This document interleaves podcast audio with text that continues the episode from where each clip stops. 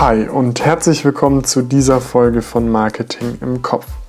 Ich bin's Luis und heute habe ich wieder eine Interviewfolge für dich, beziehungsweise den ersten Teil eines Interviews, der zweite und letzte Teil kommt dann nächste Woche.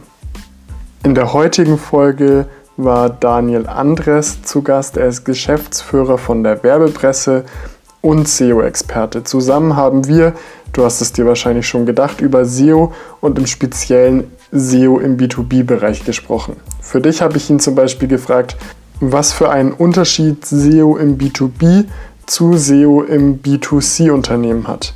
Es ging darum, warum Googles Marktmacht für SEO eigentlich ganz gut ist was für einen Einfluss die Suchintention der User eigentlich auf das Ranking hat, warum viel Content nicht immer viel bringt, warum Apple ohne große Anstrengungen automatisch für seine Produkte rankt und viele, viele andere Themen.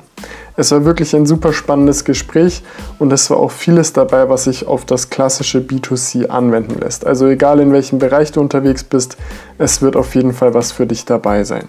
Aber genug für den Anfang. Ich würde einfach mal sagen, auf los geht's los und los.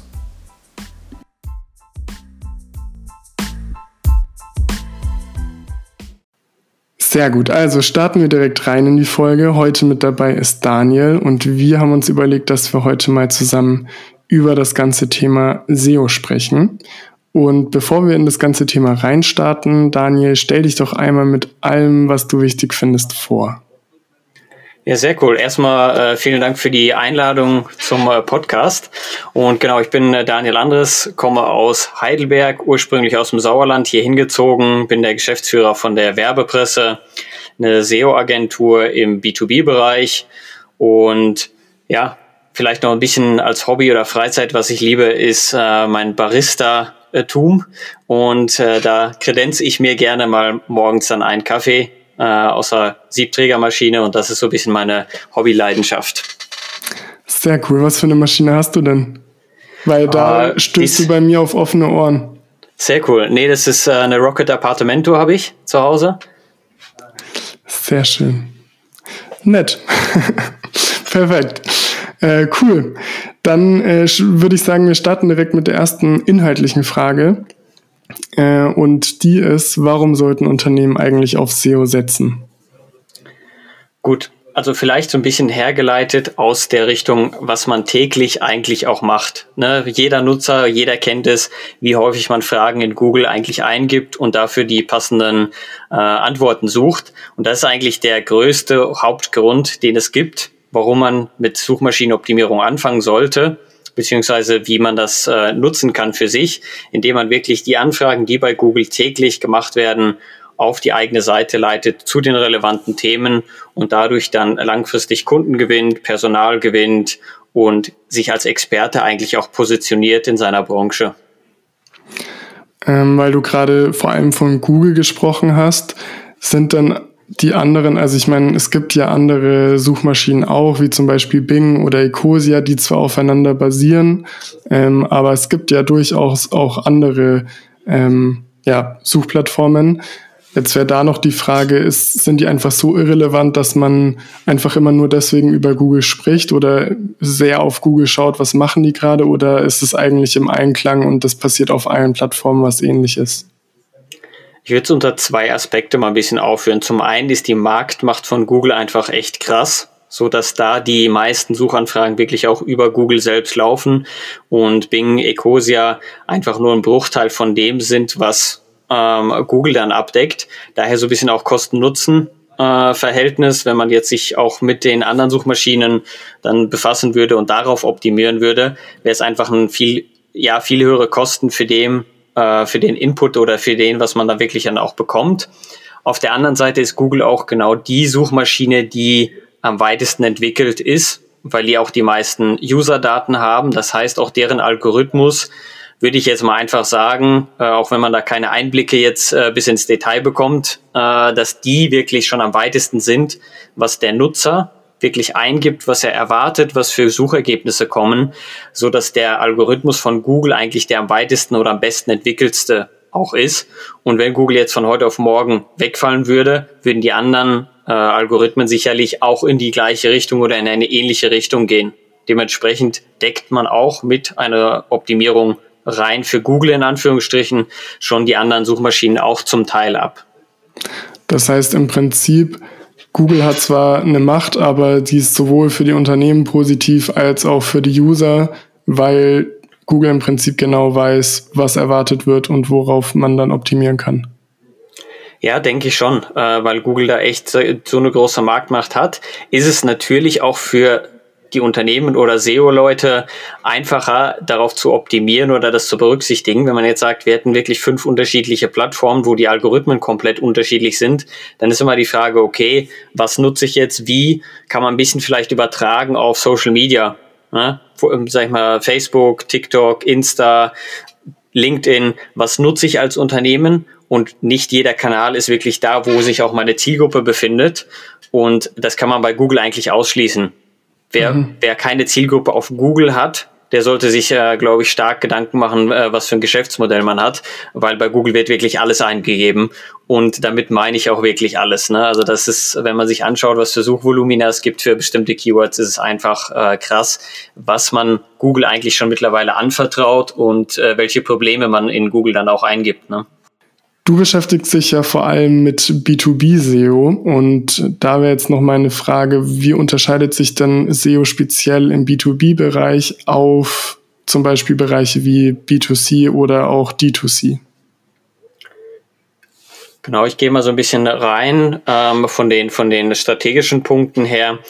B2C ist einfach von den Suchvolumina deutlich größer. Das heißt, wenn ich jetzt äh, eingebe Adidas Schuhe, ein Suchvolumen von 70, 80.000 im Monat rein in Deutschland und das macht schon irgendwie diesen krassen Unterschied auch aus, ne? weil man sagt, das ist ein krass, ganz anderes Suchvolumen, aber dahinter stehen auch Auftragsvolumen. Wenn ich jetzt mir Schuhe kaufe von Adidas von 70, 80 Euro, ist auch eine, eine ganz andere Marge dahinter, die für den Händler oder die Unternehmen übrig bleibt. Das heißt, es ist viel weniger lukrativ jetzt wirklich nur für den einzelnen Verkauf als im Vergleich zum B2C, äh, B2B-Unternehmen, wo ich sage, da, wenn ich für B2B-Shop in der ersten Position bin, wonach wahrscheinlich nur maximal irgendwie 100 Leute im Monat suchen, aber daraus einen Kunden generiere, der dann 100.000 bei mir im Durchschnitt für einen B2B-Shop ausgibt, ist das eine ganz andere Spanne an Marge, die ich da auch habe oder an Auftragsvolumen, die ich habe.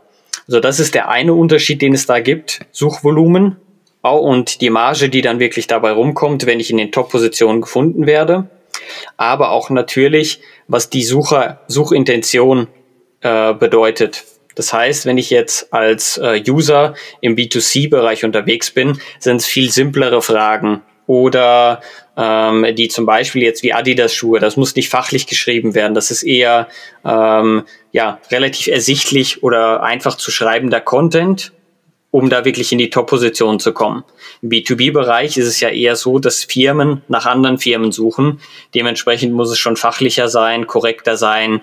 Da sind auch von den Suchbegriffen her häufiger einfach die Normen oder sowas, ne, wo, wo jetzt der Laie sagt, wer gibt eine DIN-Norm in äh, in Google ein. Aber das sind dann vielleicht wirklich 20, 30 Leute im Monat, aber die wissen ganz genau, wonach die suchen und sind mhm. dann eigentlich schon viel, viel heißer äh, als potenzieller Kunde, als wenn ich jetzt rein nach Adidas Schuhe suche. Da wird noch viel gestöbert, da wird noch viel äh, geschaut, okay, einfach nur informiert, bisschen sich angeschaut, äh, den Shop durchstöbert. Aber wenn ich eine DIN-Norm oder irgendwie sehr produktspezifisch suche, bin ich schon sehr nah am Kauf dran oder brauche wirklich eine exakte, äh, fachlich korrekte Information. Das heißt, auch der Content unterscheidet sich da schon ziemlich.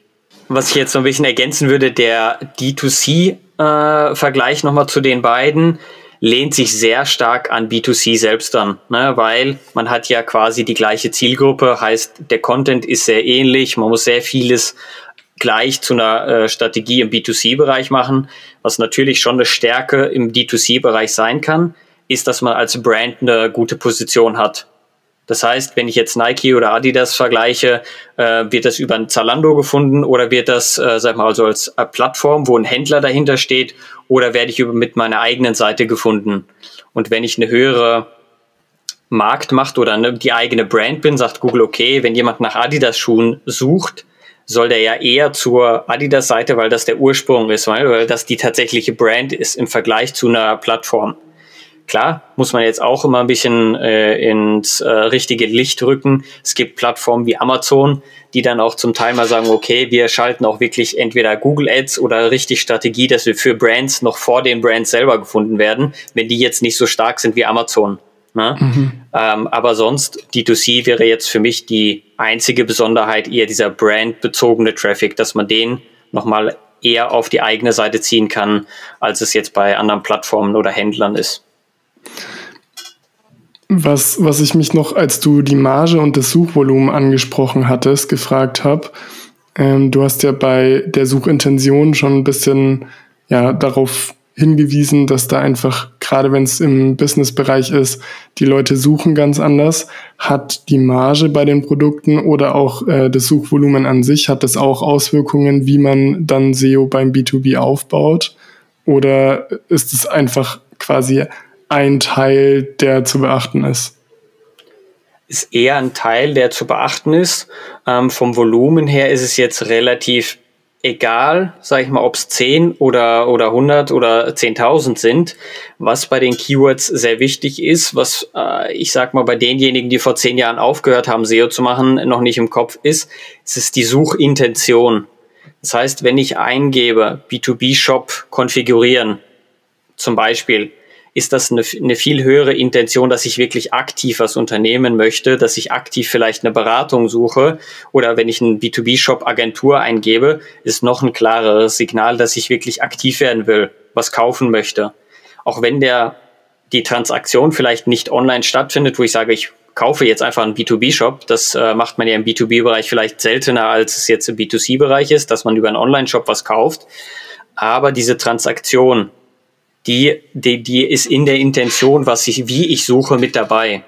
Mhm. Und da muss man dann eher Landingpages oder Kategorieseiten erstellen, anstatt einfach nur reine Informationen über einen Blogartikel abdecken.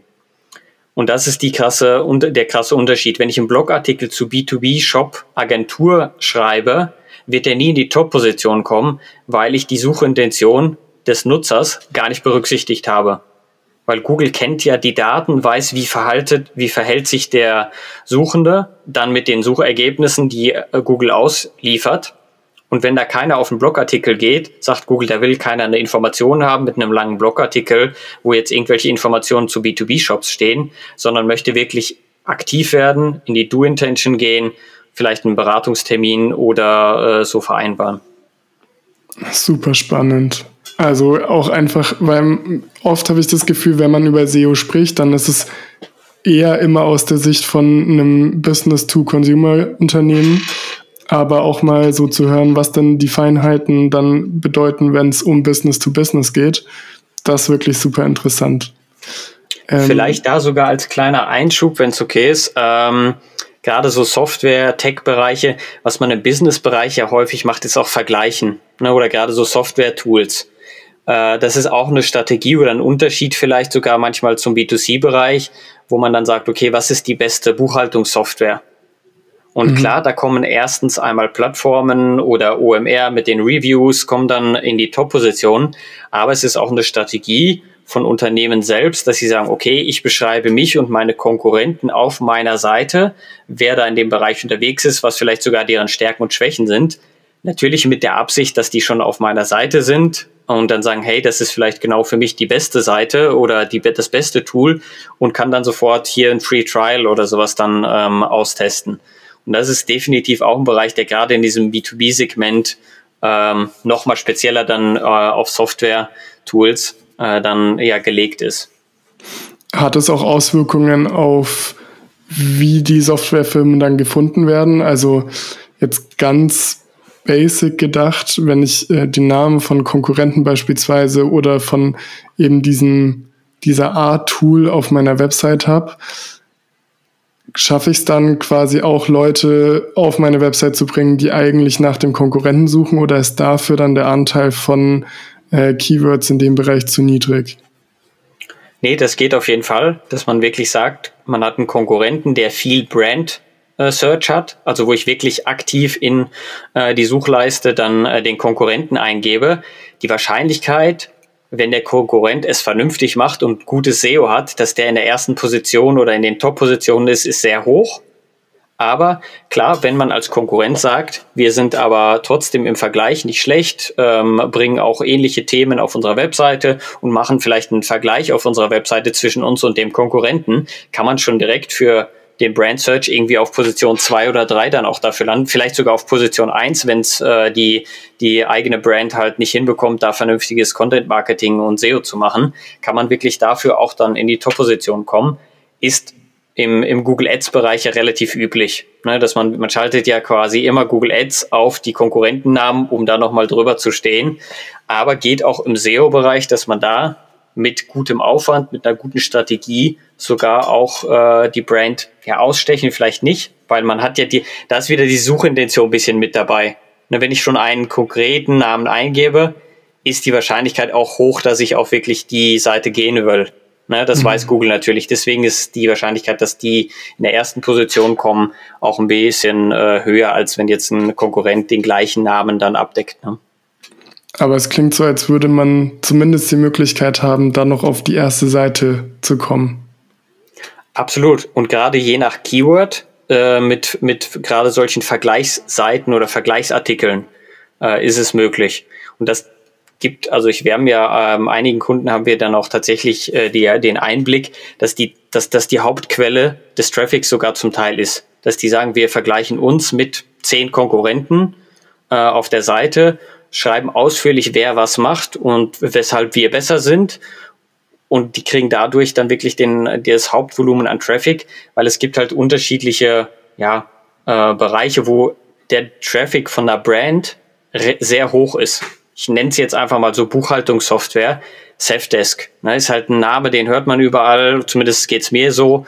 Und das, da wird viel nach diesem Namen dann auch direkt gesucht. Das vielleicht sogar zum Teil Brand Search manchmal die, das Suchvolumen von dem eigentlichen Tool oder was es ist, also anstatt Buchhaltungssoftware, wird eher eine Brand, dann ist da sogar äh, teilweise so, dass der Brand Search höher ist als das Suchvolumen der eigentlichen Definition von dem Produkt.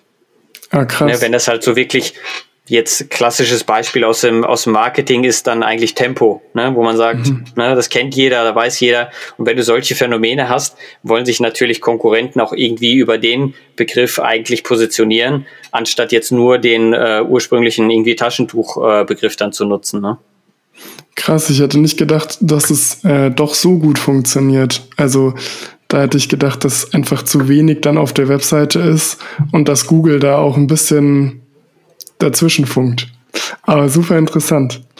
Ähm, genau, was ist denn aus deiner Sicht am wichtigsten, wenn man SEO für B2B machen möchte? Also auf was sollte man da achten? Gut, das Wichtigste ist eigentlich, dass man eine Strategie hat. Das sehen wir häufig, dass einige sagen, wir fangen an mit SEO, wir machen Content und dann wird in-house so viel Content produziert ohne Strategie. Und dass dann wirklich 200 Blogartikel auf die Seite ähm, hochgeladen werden. Im Endeffekt sich davon aber 40 gegenseitig kannibalisieren, weil die alle zum gleichen Keyword geschrieben sind, so dass man sagt, okay, da sind jetzt keine Falschinformationen dabei oder es ist jetzt nicht jeder Artikel irgendwie doppelt, aber es fehlt an der Strategie, wie man das einzelne Keyword abdecken will. Und viele da eigentlich nur das Hauptkeyword nehmen, sagen zum Beispiel, ich bin eine Buchhaltungssoftware und ich will das Thema abdecken. Und dann wird das in gefühlt jedem dritten, vierten Blogartikel wirklich darauf optimiert, was eine Buchhaltungssoftware ausmacht. Und im Endeffekt stehen die sich häufig im Weg, weil Google sagt, okay, was ist denn jetzt der wichtigste Artikel von euch zu dem Thema? Und wird dann eigentlich abgestuft. Alle werden abgestuft, weil man nicht diese klare Strategie hat. Das heißt, natürlich Content produzieren und viel Content zu haben ist gut, aber der muss wirklich strategisch sortiert sein. Welches Fokus-Keyword nutzt man für welchen Artikel und wie baut man sich so ein Themencluster auf, anstatt dass man jetzt einfach en masse Content produziert und auf die Webseite hochlädt. Und das ist so ein bisschen ein Fehler, den wir häufig sehen, ne, dass viele sagen, wir fangen jetzt an mit SEO und Content, ähm, schreiben dann erstmal ein Jahr lang Blogartikel, merken dann aber, dass es gar nicht funktioniert, weil Google dann einfach diese Strategie nicht sieht und nicht weiß, was eigentlich wirklich ausgespielt werden soll. Aber so ein bisschen, um auf deine Frage nochmal zurückzukommen, was ist das Wichtigste? Strategie und dass man alle Punkte ein bisschen berücksichtigt. Ne, es sind über 200 Ranking-Faktoren, die, die es gibt. Und klar, einzelne haben weniger Schwerpunkte als die anderen. Aber wenn man wirklich irgendwie mehrere Bereiche auslässt, es gibt jetzt nicht, dass man sagt, nur Content und dann ist gut oder nur On-Page und technische Sauberkeit und dann passt das auch. Muss alles im, im gewissen Rahmen sauber sein. Mit dem kleinen Hint, wenn ich mich entscheiden müsste, wäre es vermutlich wirklich der Content, aber passend zu der Strategie als äh, Schwerpunkt, was am wichtigsten ist. Das heißt, wenn du in Zukunft nur noch eine Methodik anwenden könntest, dann würdest du dich für äh, Content entscheiden. Content passend zur Strategie, passend zur Suchintention und ein Keyword jeweils äh, nur in einem Text, also quasi einer Landingpage, einer Kategorieseite oder einem Blogartikel dann abdecken, um wirklich da auch Google zu zeigen, das ist das Element, womit ich wirklich in die Top-Rankings kommen will, ja. Cool. Also du sagst, es macht gar keinen Sinn eigentlich zu jetzt einem bestimmten Keyword mehrere Blogartikel zu schreiben, weil Google dann nicht weiß, was jetzt eigentlich relevant dafür ist und dann insgesamt alle schlechter ranken. Richtig. Kann ich dir so ein bisschen näher bringen mit einem Vergleich? Wenn du zu einem Professor kommst und äh, ein, äh, eine bestimmte Definition erfragst und er gibt dir zehn Antworten, die inhaltlich vielleicht alle korrekt sind, ähm, sich aber unterscheiden, dann gehst du raus und denkst dir, okay, was war jetzt denn die richtige Definition von dem einen Begriff und stufst jede einzelne quasi in der Wertigkeit ab, als wenn du zu einem anderen Prof äh, gehst und der sagt dir, ähm, das ist die einzige Definition, die ich habe. Sagst du, jo, verstehe ich und gehst raus und sagst, ich habe es verstanden, was es ist. Das heißt nicht, dass das andere falsch ist, auch wenn man zehn Artikel schreibt, aber wenn du einen hast, der genau sagt, das ist der, die einzige Definition, die einzige Wahrheit, wird der besser ranken ähm, als zehn, die eigentlich alle das gleiche Keyword äh, abdecken. Wobei man natürlich mit zehn Artikeln auch technisch das so machen kann, dass man Google zeigt, das ist der wichtigste oder der einzig wahre, von dem das ausgeht und die anderen sind alle unterstützend dabei. Das kann man schon einstellen, aber es macht nicht Sinn, einfach nur zehn Artikel mit gleicher technischer Stufe auf ein Keyword zu optimieren. Ja, okay. Ähm, wir hatten am Anfang schon so ein bisschen es angeschnitten mit Bing und Ecosia und Co. Ähm, es gibt ja ganz oft so eine Diskussion, für wen optimiert man denn? Eine Zeit lang war es, glaube ich, relativ eindeutig die Maschine, also einfach zu sagen, okay, wir ballern jetzt auf irgendeine Seite 1000 Keywords drauf, damit wir dann dafür ranken. Mittlerweile kommt der Mensch als äh, genau mit seiner Suchintention immer mehr auch in den Fokus. Was würdest du denn aktuell sagen und in welche Richtung geht es? Für wen optimiert wird? Für Mensch oder für Maschine? Ja, da hast du absolut richtig äh, gesagt. Früher war es relativ einfach. Da war es wirklich 100% Maschine, auf die optimiert wurde. Wie die Conversion Rate dann ausgesehen hat, kann ich selbst aus meiner Erfahrung nicht sagen. Äh, wenn ich auf eine Seite komme, wo halt ein Keyword von A bis Z wirklich äh, nur gestufft äh, vorkommt, weiß ich nicht, ob ich dann als Kunde gesagt habe, da kaufe ich jetzt auch was. Aber ich vermute, es hat trotzdem häufiger funktioniert, als man glauben mag. Aktuell ist so ein bisschen schon die Diskussion, okay, gut, was für ein Status quo bringe ich mit? Und das ist vermutlich auch das, was du meinst, dass da eine aktuell oder dass es immer wieder die Diskussion gibt, optimiere ich für den Mensch oder für die Maschine? Wenn ich jetzt Brands sehe wie ein äh, wie Apple oder Thomann oder Reishunger oder sowas, die haben schon so ein krasses Vertrauen von Google. Die brauchen eigentlich zum Teil nur ein, zwei Begriffe auf die Seite schreiben und ranken schon dafür. Weil Google sagt einfach, okay, wenn ich jetzt äh, Earphones oder sowas oder AirPods oder sowas dann ähm, an, an Apples Stelle irgendwie an Position 1 schreibe und zwei, drei Texte, die wichtig sind für den, nur rein für den Nutzer, also nicht wirklich ähm, aus SEO-Sicht für die Suchmaschine optimiert, kommen die trotzdem in die Top-Positionen, weil Google einfach weiß, dass das eine krasse Brand ist, dass die wirklich in die Top-Position gehören, weil die das Vertrauen sich schon so lange aufgebaut haben. Wenn ich jetzt aber ein Business komplett neu starte, wo ich wirklich sage, meine Autorität ist bei Null, Google kennt mich nicht und der Nutzer kennt mich auch nicht, da finde ich es nochmal wichtiger, dass man die Maschine auch immer berücksichtigt. Ich gehe immer noch davon aus, oder das ist auch klar die Richtlinie oder die Guidance, wo es hingeht, dass man sagt, Nutzer zuerst oder User dass man wirklich sagt, die sollten natürlich mit dem Text zufrieden sein und den äh, ja lehrreich finden oder die Intention abdecken, die auch dahinter stand hinter dem Suchbegriff. Aber gerade bei kleineren Unternehmen muss dann auch noch mal mehr darauf geachtet wird äh, werden, dass auch die Maschine wirklich bedient wird mit den technischen Feinheiten, mit einem äh, vielleicht eine Keyword äh, Dichte, die eingehalten wird oder in dem Rahmen. Deswegen da meine Devise definitiv, wenn ich eine kleinere Brand bin, als erstes an den Nutzer, aber Maschine fast gleichwertig oder dann kurz dahinter. Wenn ich eine große Brand bin, kann ich eigentlich zum Teil schon, wenn man ehrlich ist, eigentlich auf die äh, maschinelle Optimierung verzichten, wo ich sage, da reicht es wirklich, wenn ich zwei, drei knackige Texte oder Sätze zu einem Suchbegriff schreibe und ich werde trotzdem ranken. Das ist aber dann eher dem geschuldet, dass diese Brand schon so einen krassen Wert Google gegenüber haben, dass man denen vertraut.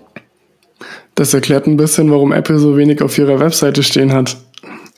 Bei denen ist wirklich User Experience ähm, steht an erster Stelle. Du musst echt ein cooles Erlebnis haben, wenn du auf die Seite kommst. Und bei denen ist es wirklich auch möglich, einfach nur mit paar Begriffen, ne, wenn Google weiß es ähm, einfach, wenn es Apple und jetzt, wenn wir das äh, Beispiel nehmen, AirPods, weiß einfach, die gehören zusammen. Apple ist der Ursprung von den, von den AirPods und da gibt so viele Verlinkungen auch auf die Seite von Apple, dass Apple der Ursprung ist, dass die eigentlich gar ka oder kaum Content überhaupt viel brauchen. Wenn du jetzt aber wirklich ein neuer Player wärst, wird das, ich meine, da würdest du in zehn Jahren nicht ranken, wenn du nicht, äh, wenn du gar kein Content produzierst, der jetzt vielleicht auch ein bisschen mehr als nur äh, zehn Sätze sind oder so. Hm. Was mir gerade in dem Zusammenhang noch eingefallen ist, wir hatten zwar am Anfang schon über Unterschied B2B und B2C gesprochen, ähm, aber es wäre trotzdem was, was mich noch interessieren würde. Was für eine Relevanz haben denn Mobilgeräte beziehungsweise die Optimierung für Mobilgeräte im B2B? Weil, also, soweit ich das mitbekomme, ist das ja einer der Faktoren aktuell, wenn wir jetzt nur rein technisch uns das Ganze angucken, der entscheidet, ob du als Unternehmen bei einem Kunden angezeigt wirst. Ist das ähnlich bei B2B SEO, weil es einfach grundsätzlich so ein Standard ist? Oder checkt Google da auch, okay, B2B, da gehen vielleicht viele eher über den Laptop oder was auch immer rein und dementsprechend reicht die Optimierung für einen normalen Desktop-PC? Per se ist wirklich Standard Mobile First. Das heißt, das ist mit ein Ranking-Faktor, egal ob B2B oder B2C. Ne, dementsprechend muss auch eine B2B-Seite mobil optimiert sein und auch wirklich da die technischen Grundlagen wirklich bedienen. Was man natürlich schon auch berücksichtigen kann, das sieht man in den Keywords, wenn man da in der Research drin ist, wie häufig wird vom Laptop gesucht, wie häufig wird mobil gesucht. Und da kann man wirklich gar nicht klar sagen, was, dass es einen Unterschied zwischen B2B und B2C gibt bei den, bei den Keywords.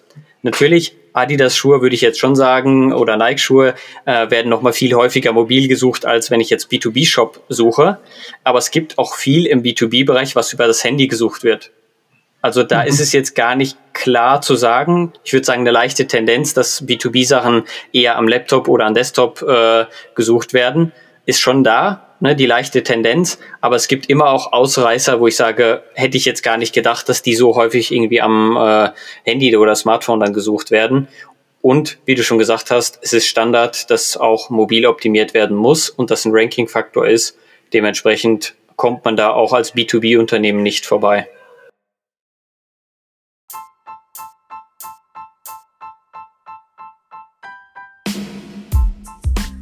Das war's für heute auch schon wieder. Das war der erste Teil des Interviews. Wie schon gesagt, nächste Woche Freitag gibt es dann den zweiten Teil. Ich hoffe, du konntest das ein oder andere für dich mitnehmen und du hast vielleicht auch schon direkt eine Idee, wie du etwas umsetzen kannst. Ich verlinke dir alle wichtigen Infos, also beispielsweise Daniels LinkedIn-Profil und die Website zu Werbetpresse in den Show Notes. Wenn du noch Fragen zu SEO hast und auch speziell an Daniel, dann lass es mich gerne wissen. Für deine Frage findest du ein Feld unter deinem Player oder in den Show Notes. Wenn du nach einem Unternehmen suchst, das dir bei SEO-Fragen weiterhelfen kann, dann melde dich auf jeden Fall gerne bei Daniel. Das war's heute von mir. Wie immer bleibt mir sonst nur noch zu sagen, wenn dir gefällt, was du hörst, dann lass gerne eine 5-Sterne-Bewertung da und abonniere kostenfrei den Podcast. Schreib mir gerne, was dir an der Folge am besten gefallen hat und welchen Podcast-Gast du dir sonst noch so wünschen würdest. Ansonsten war es das heute von meiner Seite. Wir hören uns in der nächsten Folge. Mach's gut, bleib gesund und ciao.